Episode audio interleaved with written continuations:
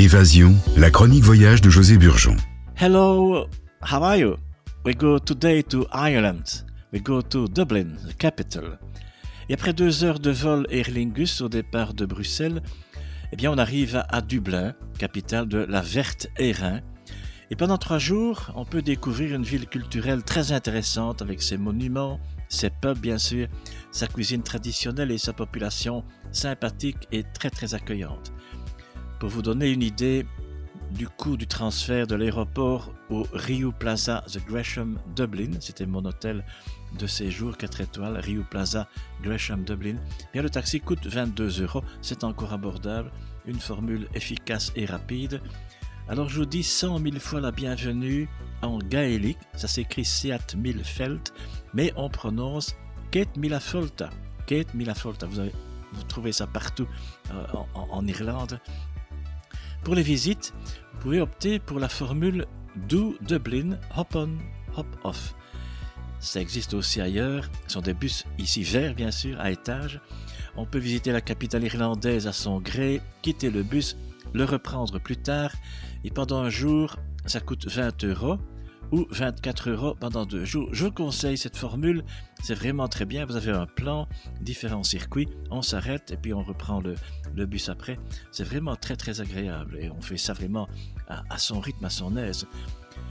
Ma première visite, eh bien, c'était bien sûr la Guinness Storehouse qui présente l'histoire de la célèbre bière irlandaise, la célèbre Guinness, avec une grande boutique, le fameux bail de 9000 ans accordé à la brasserie, le brassage, la tonnellerie, le transport, la salle de dégustation, l'académie Guinness, le bar et la restauration. Et quand on a terminé la visite, on peut aller au septième étage et là, vous avez le Gravity Bar qui offre des vues impressionnantes un peu sur, tout Dublin.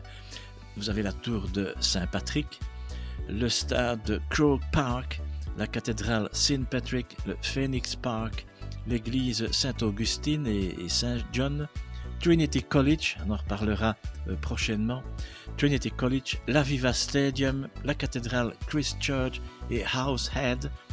Pour vous donner le prix alors d'une pint, donc 50 centilitres, eh bien, et l'entrée, le prix de l'entrée, ça coûte 25 euros, mais c'est vraiment la visite à faire quand on se trouve à Dublin. Et, et même pour euh, les personnes qui n'aiment pas la bière, eh bien, c'est une visite euh, vraiment intéressante. Dublin compte plus de 1000 pubs, donc j'ai bien dit 1000 pubs, des cafés au corps au décor typique, avec une lumière tamisée, la musique irlandaise, la cuisine traditionnelle, c'est super sympa. Alors moi j'aime bien ce coin de Temple Bar, le quartier de Temple Bar, mérite un arrêt pour l'authenticité de ce pub. Vous avez des pubs partout, mais je vais mentionner plus particulièrement le Temple Bar, proprement dit, de 1860 pour son ambiance sympathique, le cadre magnifique, des vrais pubs irlandais avec euh, une bonne musique, une bonne cuisine.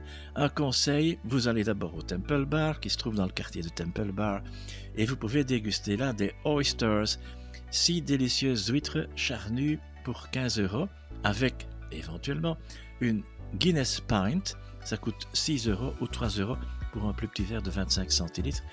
Et vous entendrez peut-être là-bas Robin James Hurt, un, un chanteur magnifique.